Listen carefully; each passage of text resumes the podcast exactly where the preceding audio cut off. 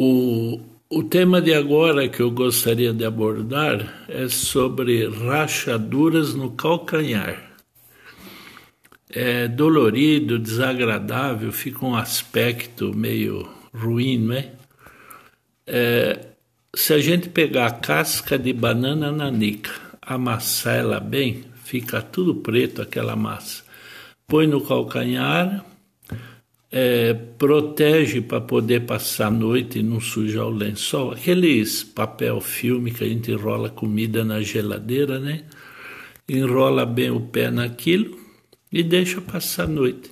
Em poucos dias essas rachaduras elas acabam todas e tira a dor do calcanhar. É muito útil fazer isso.